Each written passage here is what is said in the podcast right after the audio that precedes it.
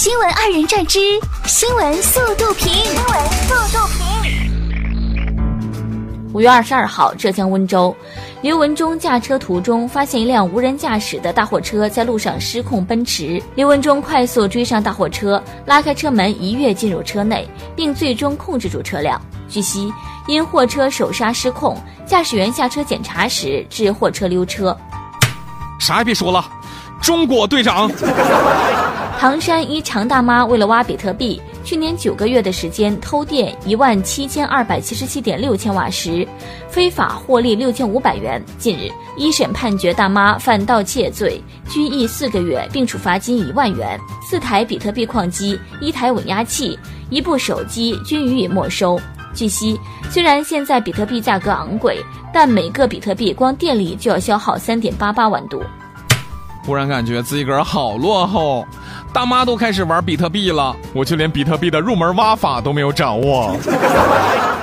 杭州萧山的陈先生去 KTV 唱歌时，让一名女服务员敬酒，遭拒绝后，感觉丢了面子的陈先生逼该服务员下跪，并将酒水倒到了他的头上。该女服务员出门后，便喊了一群人围堵陈先生一行人进行报复，并最终将其砍进了医院。大兄弟啊，人家跟你讲道理，你跟人家耍流氓啊你啊！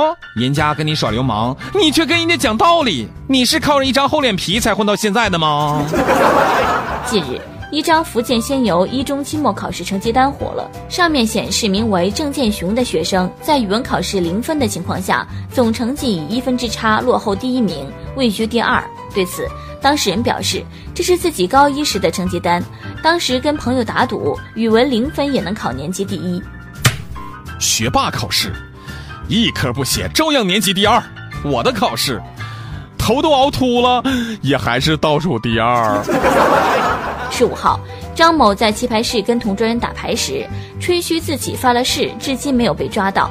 这话被有些人听到后向警方举报，民警十分钟后赶到这家棋牌室，将张某抓获。据悉，张某曾参与聚众斗殴，造成多人受伤，被警方追逃。嗯，就佩服这位朋友，人家吹牛摆事实讲道理，不杜撰不夸大。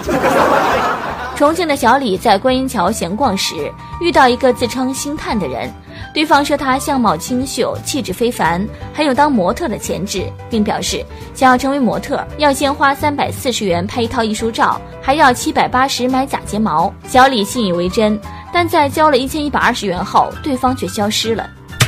小姐姐，小姐姐。看你这么有气质，要不来我们这块当明星呗？在我们这块只要五百八就能当明星。别问为啥这么便宜，因为没有中间商赚差价吗？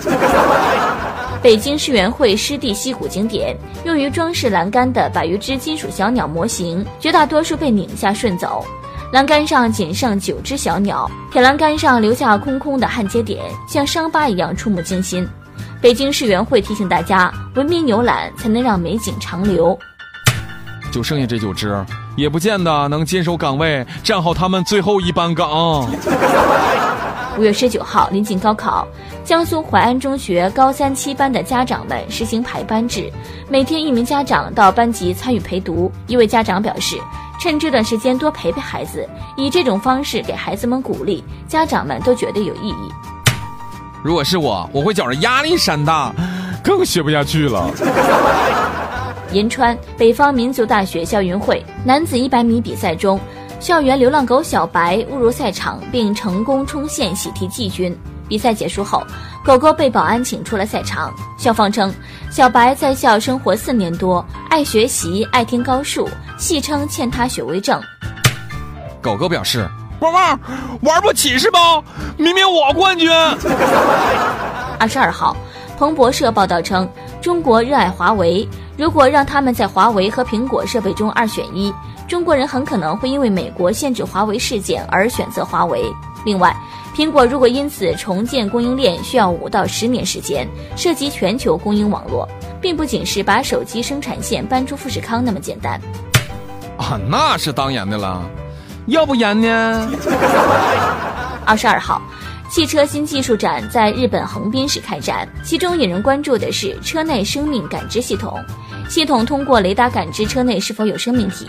如果车主将婴儿或宠物遗忘在车内，可以通过手机警告车主。能粗心到把自个儿孩子都忘车里的父母，要这玩意儿真有用。